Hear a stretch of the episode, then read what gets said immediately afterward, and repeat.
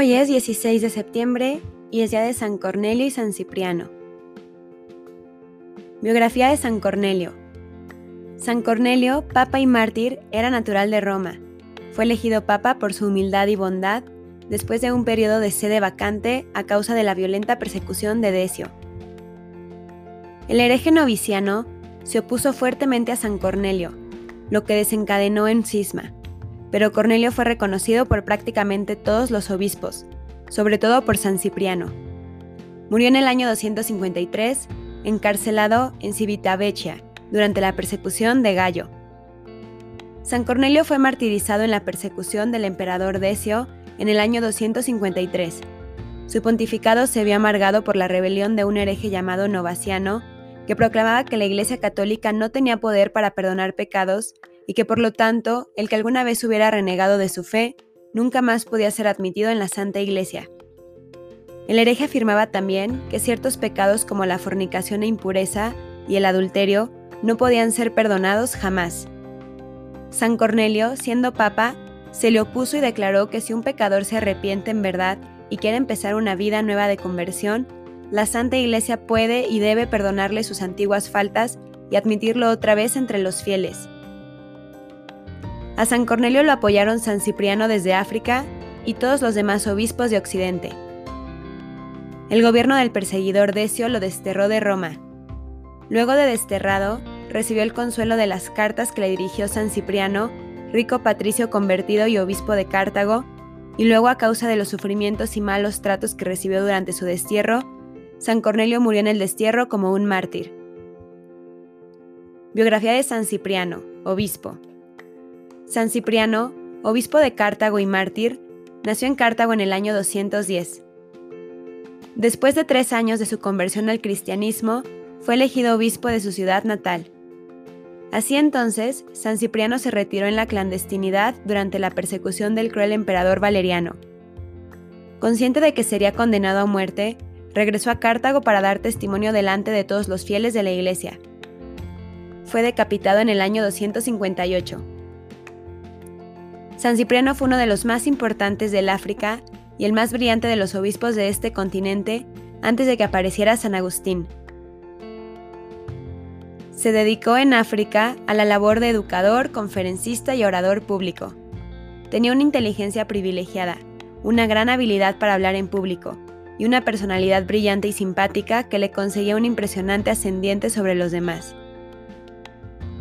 Llegado a la mayoría de edad, San Cipriano se convirtió al cristianismo, se hizo bautizar y una vez bautizado hizo el juramento de permanecer siempre casto y de no contraer matrimonio. A las personas les llenó de admiración tal voto o juramento porque esto no se acostumbraba en aquellos tiempos. San Cipriano descubrió que la Santa Biblia contiene tesoros maravillosos de buenas enseñanzas y se dedicó a estudiar este libro santo y a leer los comentarios que los antiguos santos habían escrito sobre ella. Luego, San Cipriano hizo el sacrificio de renunciar a su literatura mundana que tanto le agradaba. Escribió un comentario acerca del Padre Nuestro tan bello que hasta ahora no ha sido superado por otro autor. Cuando le ordenaron obispo, aunque se resistió al inicio, no se pudo oponer al clamor del pueblo y aceptó el cargo diciendo, Me parece que Dios ha expresado su voluntad por medio del clamor del pueblo y de la aclamación de los sacerdotes y llegó a ser el más importante de todos los obispos que tuvo Cartago. En el año 251, el emperador Decio decreta una terrible persecución contra los cristianos e invita a todos los cristianos a renegar de su religión y quemar incienso ante los dioses. San Cipriano, en un acto de prudencia, huye y se esconde, pero desde su escondite envía continuas cartas a los creyentes, invitándolos a no abandonar la religión por nada en la vida. Hubo un corto periodo de paz y San Cipriano volvió a su cargo de obispo, pero encontró que algunos aceptaban sin más en la iglesia a los que habían apostatado de la religión, sin exigirles hacer penitencia de ninguna clase. Se opuso a esta relajación y en adelante a todo renegado que quiso volver a la iglesia le exigió que hiciera antes cierto tiempo de penitencia. En el año 252 llega la peste de tifo negro a Cartago y empiezan a morir cristianos por centenares y quedan miles de huérfanos. el obispo San Cipriano se dedica a repartir ayudas a los que han quedado en la miseria. Vende lo más valioso que hay en su casa episcopal y pronuncia uno de los sermones más bellos que se han compuesto en la Iglesia Católica acerca de la limosna. En el año 257, el emperador Valeriano decretó una violentísima persecución contra los cristianos y Cipriano le decretan la pena de destierro, pero como donde quiera que vaya sigue celebrando ceremonias religiosas, en el año 258 le decretan pena de muerte. Se conservan las actas de la última audiencia que los jueces le hicieron para condenarlo al martirio.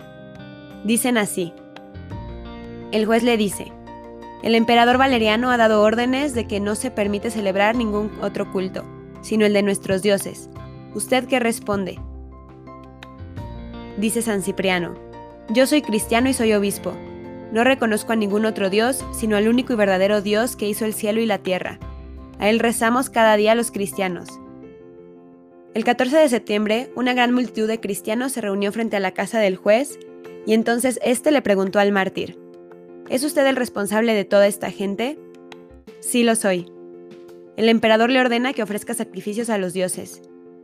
Responde San Cipriano, no lo haré nunca. El juez le dice, piénselo bien. Y San Cipriano le responde, lo que le han ordenado hacer, hágalo pronto, que en estas cosas tan importantes mi decisión es irrevocable y no va a cambiar. El juez Valerio consultó a sus consejeros y luego de mala gana dictó esta sentencia. Ya que se niega a obedecer las órdenes del emperador Valeriano y no quiere adorar a nuestros dioses, y es responsable de que todo este gentío siga sus creencias religiosas, Cipriano queda condenado a muerte. Le cortarán la cabeza con una espada. Al oír la sentencia, San Cipriano exclamó, Gracias sean dadas a Dios.